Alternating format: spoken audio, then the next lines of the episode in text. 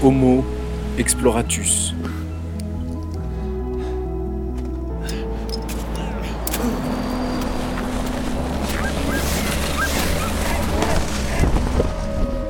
Le mini-podcast qui va à la rencontre des femmes et des hommes qui explorent notre planète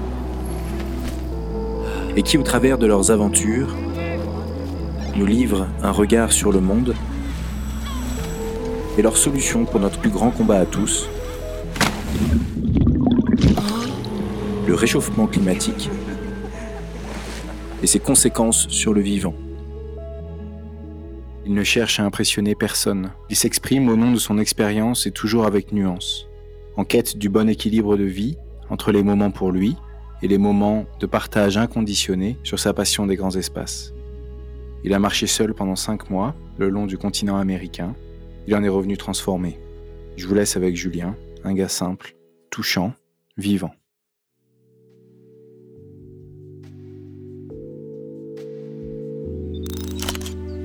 Aujourd'hui, c'est vraiment un jour très spécial pour moi.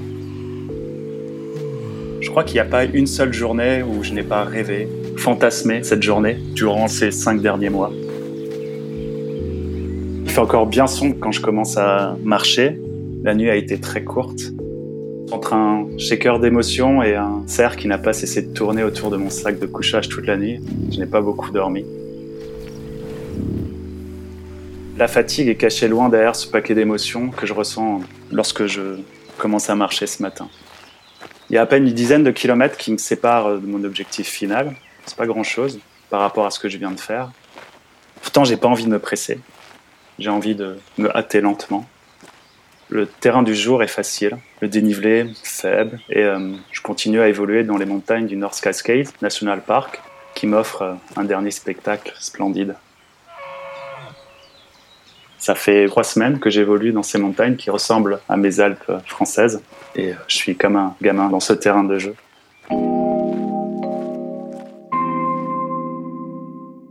Cinq mois que je marche, 4500 km, 120 km de dénivelé positif, un désert, une chaîne de montagnes, de la forêt, des rivières en crue, de la neige durant un mois entier, de la roche volcanique. Dans ma tête, c'est un film qui se rembobine. Des images, des moments, ça se bouscule, dans ma tête, c'est le bordel. Je m'imagine euh, qu'est-ce qui va se passer quand je vais toucher ce fichu monument.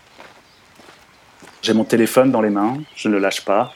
Je décompte les kilomètres qui me séparent de l'arrivée. Il m'en reste 10, alors j'en profite. Puis 7, première larme. 5, une deuxième, des frissons, le dernier kilomètre. Et là, je ralentis. Puis un dernier virage. Que va-t-il m'arriver? Qu'est-ce qui va se passer? Une fanfare?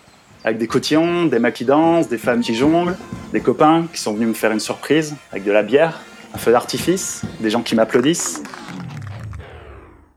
Non, rien. Rien du tout. Rien que ce monument. Trois, quatre fichus morceaux de bois et deux drapeaux. Seul, au milieu de cette forêt. Que ça.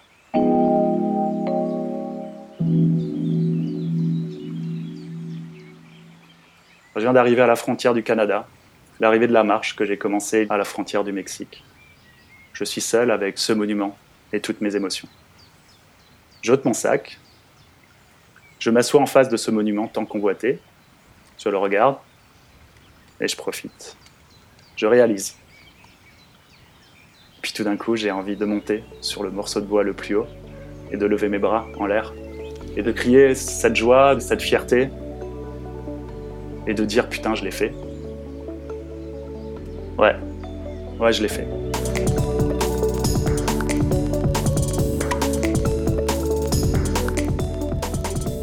Alors pour la première fois depuis longtemps, je sors mon téléphone et je me filme. Ça n'a pas vraiment été mon habitude durant ces derniers mois. J'ai jamais vraiment été à l'aise avec la technologie, surtout quand je suis immergé profondément dans la nature. Et puis ce rapport avec l'image, c'est jamais quelque chose de simple et d'évident. Mais aujourd'hui, j'ai envie d'immortaliser le moment, de parler et de parler encore et de partager. Alors je laisse couler mes émotions, je pose l'instant et je dis merci. J'ai envie de dire merci. Merci à mes pieds, à ces pieds qui m'ont supporté. J'ai envie de dire merci à tous mes potes, à tous mes copains, à tous ces inconnus qui m'ont suivi, soutenu, supporté durant cette aventure.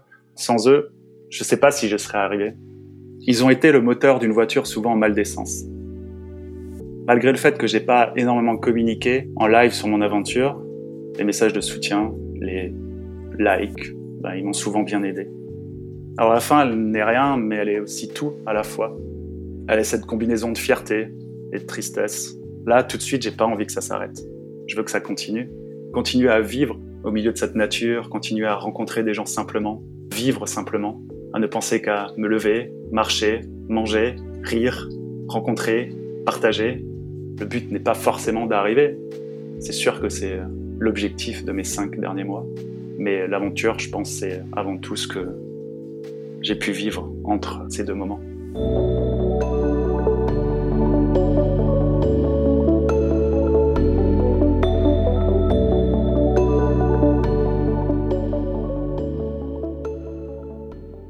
J'ai vécu une jeunesse qui était très empreinte de solitude.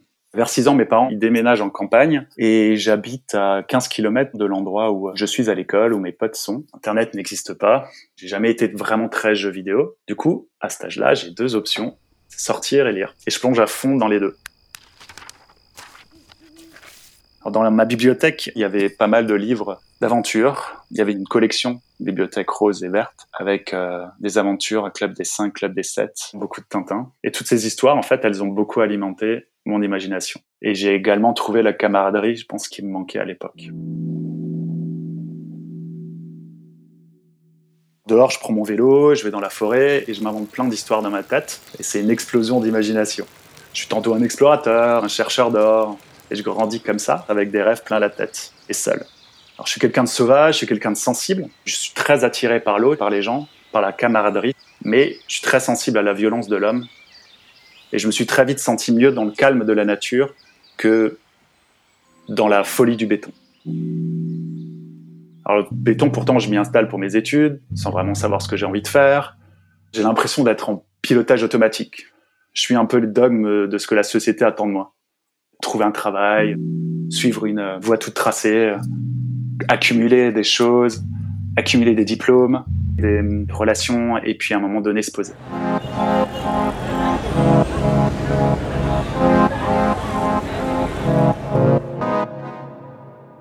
En même temps, il y a plein d'envies qui sont là, plein d'envies de l'ordre de l'ailleurs, l'aventure. Mais pour moi, c'est pas possible. C'est du rêve. Vit pas euh, explorateur. On le lit, on le regarde, on l'admire, mais on devient pharmacien. Et c'est ce que je deviens. Mais à 24 ans, je pète un peu les plombs. Je décide de tout plaquer pour aller en Nouvelle-Zélande. J'y passe quelques mois, je voyage en van. Et quand je rentre en France, je me sens pas l'envie de revenir où j'habitais, où je suis né je voulais continuer à vivre en mouvement, je voulais continuer à avancer. Et donc je pars pour Paris parce que c'est la seule euh, université qui accepte mon changement de dossier, en pensant y rester deux ans, et puis finalement j'y resterai dix ans. Cette latence-là marque bien mon état d'esprit de l'époque, où je continue à rêver ma vie, à la fantasmer.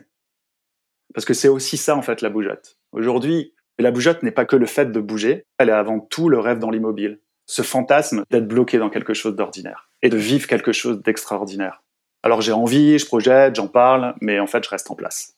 Et je suis en fait d'une certaine manière toujours prêt à partir. Et un jour, cette vie-là, elle me convient plus. Je décide de tout quitter, d'aller à fond dans cette valeur minimaliste de simplicité de vie et de mettre toute ma vie dans un sac et de vivre en mouvement.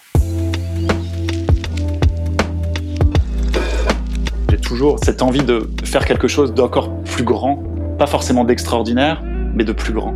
Il y a quelque chose qui bouillonne et c'est cette traversée des États-Unis. Et en même temps, je me dis que c'est pas possible, que c'est un fantasme, que c'est un rêve. Comme si en fait, il y avait des bonnes conditions pour pouvoir réaliser euh, ce que j'avais envie de faire. Sorte d'excuses, euh, j'ai pas les moyens, ou c'est trop compliqué, ou je peux pas le faire. Comme si l'aventure, c'était faire des grosses aventures avec plein d'argent, plein de sponsors, alors qu'en fait, elle peut se jouer là tout de suite, en bas de chez soi. Et c'est aujourd'hui ce que j'essaye d'incarner, tout le processus d'évolution, d'être passé de quelqu'un qui rêvait sa vie à quelqu'un qui essaie de la matérialiser par le mouvement, par la marche, par le fait de fermer son ordinateur, de se lever, de mettre ses chaussures, sortir. Ça a été un long processus interne, mais c'est un processus qui devient de plus en plus naturel. Et aujourd'hui, on parle beaucoup d'aventure, puis de micro-aventure. Je dirais que même il existe une nano-aventure qui est simplement le fait de sortir de chez soi et d'aller explorer.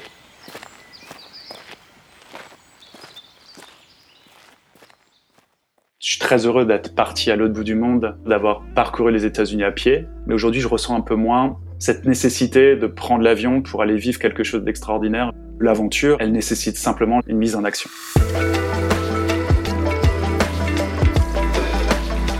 Quand je pars traverser un pays à pied tout seul, je suis seul.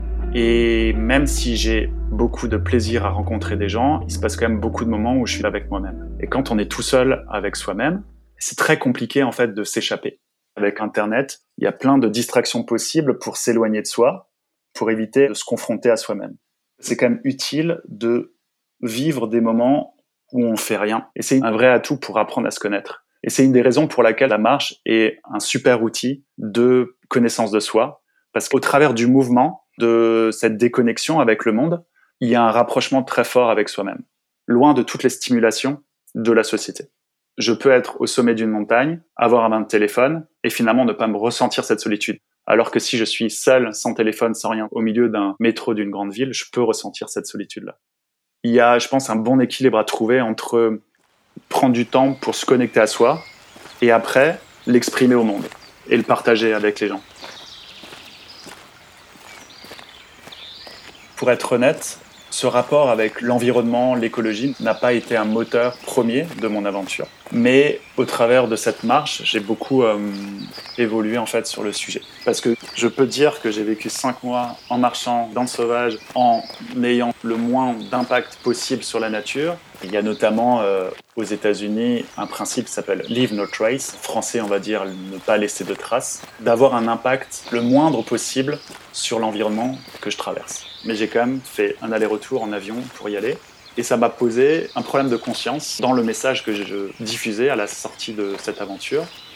L'image que j'ai envie de transmettre, c'est un message de minimalisme. C'est moi en sac à dos en train de marcher. Dans le vivre avec peu, avec l'essentiel, qui va être euh, un message anti-consumériste.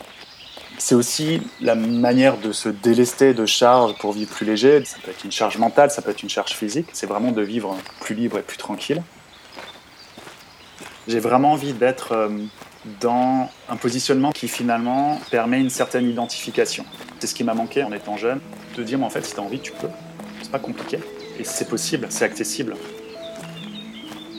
Je suis Julien Haas, Jules à la bougeotte sur les réseaux sociaux, un mec ordinaire qui vit des aventures engagées, tant sur des valeurs de simplicité que sur l'engagement physique, et qu'à ce titre, je suis devenu ambassadeur d'Explora Project pour que nos actions communes aient un impact positif sur l'homme et l'environnement.